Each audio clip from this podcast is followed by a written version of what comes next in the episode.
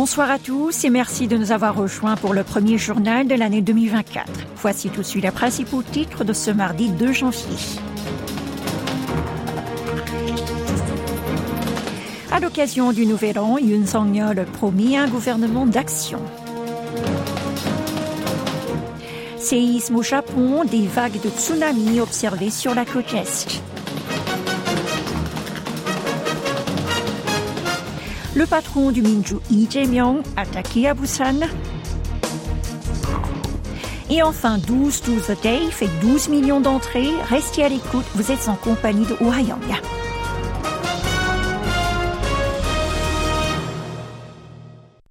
Yoon a affiché sa détermination à faire de son équipe un gouvernement qui agit afin de résoudre les problèmes de la vie quotidienne de ses concitoyens au lieu de se contenter de simplement les examiner.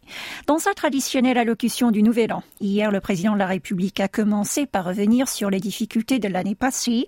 Le chef de l'État a ensuite remercié les Sud-Coréens et les entreprises pour leurs efforts afin que leur nation puisse trouver plus vite que les autres États un tremplin pour se remettre et ce en dépit des multiples crises auxquelles le monde est confronté.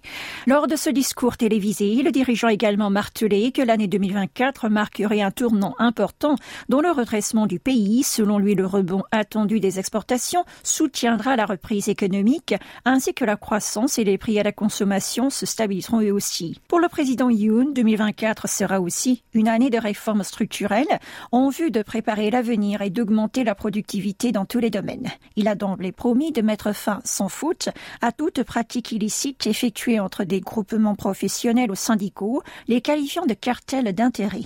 Concernant les réformes du travail, de l'éducation et des retraites, le leader a de nouveau présenté les engagements emblématiques de sa campagne présidentielle. Le locataire du bureau de Yongsan a également abordé plusieurs sujets liés à la diplomatie et à la sécurité.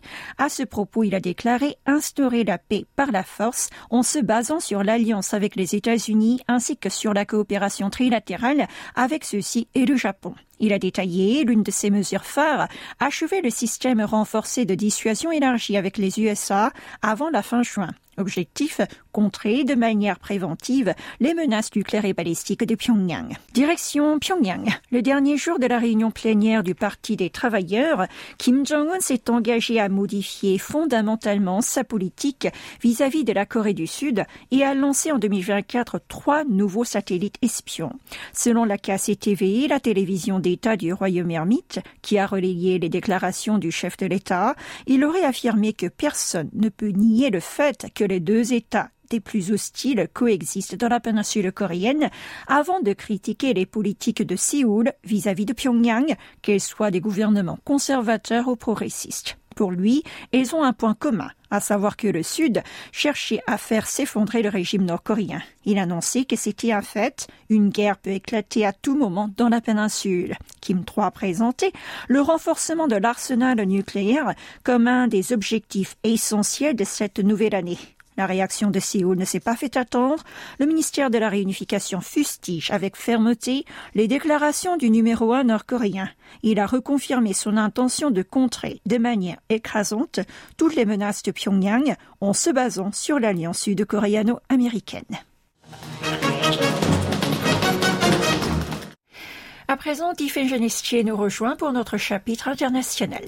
C'est hier, le 1er janvier, que la Corée du Sud a officiellement entamé son mandat de membre non permanent du Conseil de sécurité des Nations Unies pour une durée de deux ans pour 2024 et 2025. C'est une première en dix ans et c'est aussi la troisième fois depuis 1996 qu'elle fait son entrée dans l'institution. À quoi servent ces membres non permanents du Conseil? Ces derniers peuvent participer au débat et au vote de l'instance, comme ces cinq membres permanents, mais n'ont pas le droit de veto qui, lui, est réservé uniquement à ceux-ci. Ils peuvent également assumer la présidence tournante qui joue un rôle d'organisation générale des travaux. La Corée du Sud la prendra d'ailleurs en juin. L'administration de Yoon Song-yeol entend profiter de cette occasion pour évoquer sur la scène internationale le dossier nord-coréen, en particulier les bravades répétées du régime de Kim Jong-un et les violations des droits humains au nord du 38e parallèle, des questions plus ou moins éclipsées par la guerre russo-ukrainienne et le conflit entre Israël et le Hamas. Elle souhaite également diriger le débat public vers la cybersécurité sécurité. À noter qu'actuellement, le Japon et les États-Unis siègent eux aussi au Conseil. Cela permettra à Séoul d'approfondir sa coopération avec ses deux partenaires.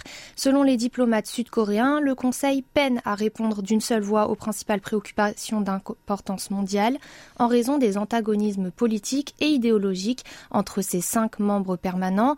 Depuis 2017, aucune sanction n'a été imposée à la Corée du Nord, qui enchaîne pourtant les provocations, et ce à cause de l'opposition de ses deux principales alliés, la Chine et la Russie. Les non-permanents doivent donc jouer désormais un rôle plus important afin de les convaincre. Pour rappel, la Corée du Sud et quatre autres nations avaient été élues membres non permanents de l'organe principal de maintien de la paix et de la sécurité internationale. C'était en juin 2023. Parlons à présent du séisme au Japon. Plusieurs secousses sismiques ont frappé le Japon hier après-midi. La plus forte d'entre elles, d'une magnitude de 7,6 sur l'échelle de Richter, s'est produite vers 16h10 dans le centre-ouest de l'archipel. Deux heures plus tard, des tsunamis mineurs ont atteint des villes de la côte est de Corée du Sud, comme Namyongjin, Muko ou Sokcho. De légères vagues de 20 à 85 cm y ont été observées. C'est la première fois en 31 ans que ces lames de tsunami affectent le littoral oriental du pays du matin clair Jusqu'à présent, ces rats de marée ont touché le territoire sud-coréen à quatre reprises. Le plus dévastateur avait suivi le séisme au large de la préfecture d'Akita au Japon. C'était en mai 1983 et la magnitude était de 7,7. À l'époque, des vagues géantes de plus de 2 mètres avaient été constatées au port de Muko. La secousse du jour de l'an est d'une ampleur similaire à celle d'il y a 40 ans, mais cette fois, les vagues sont plus de deux fois moins hautes. Une différence qui s'explique par l'épicentre du tremblement de terre et sa profondeur sous-marine. Un expert sud-coréen en la matière a détaillé deux facteurs susceptibles de provoquer des tsunamis. D'abord, l'intensité d'un séisme doit être supérieure à 7 et ensuite son foyer se situer à plus de 1000 mètres de profondeur. Or hier, la plus forte secousse n'est pas survenue sous l'eau. Quoi qu'il en soit, les vagues pourraient durer pendant plus de 24 heures et prendre encore de la hauteur. Une précaution particulière est donc de mise. Et le ministère sud-coréen des Affaires étrangères a annoncé vérifier que ses ressortissants ayant subi les dégâts du séisme d'hier au Japon soient en sécurité, n'est-ce pas? Oui, en effet, les missions diplomatiques du pays continuent de surveiller la situation sur place et ont envoyé des SMS aux Sud-Coréens séjournant dans l'archipel. Le ministère envisage aussi de leur offrir, si nécessaire, des services consulaires. La commission de sûreté et de sécurité nucléaire s'est, de son côté, montrée rassurante. Jusqu'à présent, aucune secousse ne s'est faite ressentir aux alentours des centrales nucléaires situées sur la côte est de la Corée du Sud. Selon un responsable de cette institution, elle reste toutefois sur le qui-vive. Pour tous ces réacteurs ont été conçus pour résister à des tsunamis pouvant atteindre 10 mètres de hauteur. Toute l'actualité de toute la Corée, c'est ici sur KBS World Radio. Le président du Minju a été attaqué aujourd'hui par un homme alors qu'il était en visite à Busan dans le sud-est de la Corée du Sud. C'était vers 10h30 sur le site d'un nouvel aéroport situé sur l'île de Kadok, près de la première ville portuaire du pays. L'assaillant, un sexagénaire, s'est approché de Lee Jae-myung alors que ce dernier échangeait avec les journalistes sur place avant de le poignarder au cou. Le patron de la principale formation de l'opposition s'est aussitôt effondré au sol, puis a été transporté vers un hôpital de Séoul à bord d'un hélicoptère après avoir reçu des soins d'urgence. L'auteur de l'attaque a été arrêté par la police locale. Celle-ci a ouvert une enquête. Le directeur de l'Agence nationale de police, Unigun, a ordonné de mettre sur pied un centre d'investigation à la police municipale de Busan. D'après le premier briefing donné à 15h30, le criminel est un homme né en 1957 et vit dans le Chungcheong, dans le centre du territoire. Il aurait acheté l'arme la semaine dernière sur Internet. Il est accusé de tentative de meurtre. Le président de la République a exprimé sa profonde inquiétude pour la sécurité de son ancien rival à la présidentielle de 2022. D'après sa porte-parole, Yoon Song-yeol a ordonné aux autorités concernées d'accélérer l'enquête pour faire la lumière sur les circonstances de l'attaque et de souligner aussi que notre société ne devrait jamais tolérer ce type d'acte de violence. Sans transition, se faire diagnostiquer dans un centre de dépistage du coronavirus installé dans un dispensaire de l'arrondissement, c'est maintenant fini. Avec la réorganisation du système de lutte contre le Covid-19, entrée en vigueur le 1er janvier, l'exploitation de ces sites a pris fin.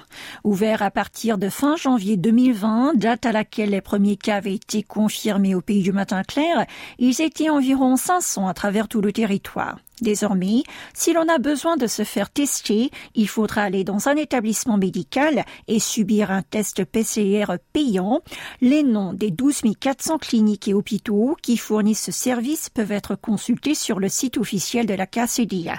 Les personnes qui bénéficiaient d'un test PCR gratuit pourront tout de même continuer d'en profiter. Il s'agissait notamment des seniors, des patients hospitalisés aux urgences ou en unité de soins intensifs ou encore des malades hospitalisés à haut risque. La SeoulCon 2023 s'est tenue du 30 décembre 2023 au 1er janvier 2024 au Dongdaemun Design Plaza à Séoul. Elle a réuni 3000 influenceurs venus de 50 pays différents. Depuis la fin de l'année dernière donc, ces jeunes hommes et femmes qui ensemble possèdent au total 3 milliards d'abonnés sur les réseaux sociaux sont en Corée du Sud et font découvrir nuit et jour ses charmes et sa culture. L'actrice indienne Anushka Sen en fait partie. Depuis qu'elle est ici, la jeune femme de 21 ans raconte en quasi temps réel sa découverte de la capitale sud-coréenne à ses 40 millions de followers à commencer par son joli paysage enneigé. Dans la nuit du 31 décembre au jour du Nouvel An, elle a même participé à la cérémonie du compte à rebours et de la sonnerie de la cloche Pujingak. Au micro de la KBS, la star s'est dit honorée et contente d'être invitée à cette manifestation de réveillon symbolique organisée dans sa seconde maison qu'est la Corée du Sud. Tout comme Anushka Shen, Jean et Hetty, un couple qui possède plus de 6,5 millions de fans sur YouTube, a lui aussi profité de son invitation à la SeoulCon 2023 pour partager son Séoul au jour le jour. Avec l'organisation de SeoulCon 2023, la municipalité souhaite faire la promotion de la Corée du Sud à travers l'image. Son maire au Séoul a expliqué que grâce à ses influenceurs, la convention a été retransmise en temps réel à travers le monde entier. La capitale sud-coréenne prévoit de continuer à inviter ses stars de la toile pour faire connaître davantage le pays du matin clair et les quais contenus dans le monde. Et pour terminer, le nombre de personnes qui sont allées voir 12-12 The Day a dépassé le jour de l'an les 12 millions Corée du Sud. C'est ce qu'a fait savoir hier Plus M Entertainment. Mis à l'affiche le 22 novembre 2023, le dernier long métrage de Kim Song-soo a, rappelons-le, réussi à faire 10 millions d'entrées la veille de Noël.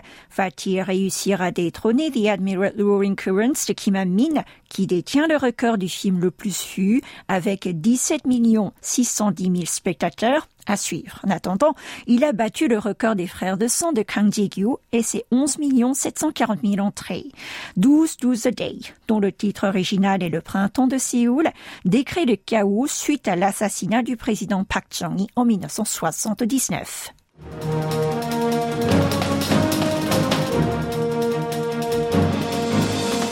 C'est la fin de ce journal. Merci de votre attention et bonne année à tous.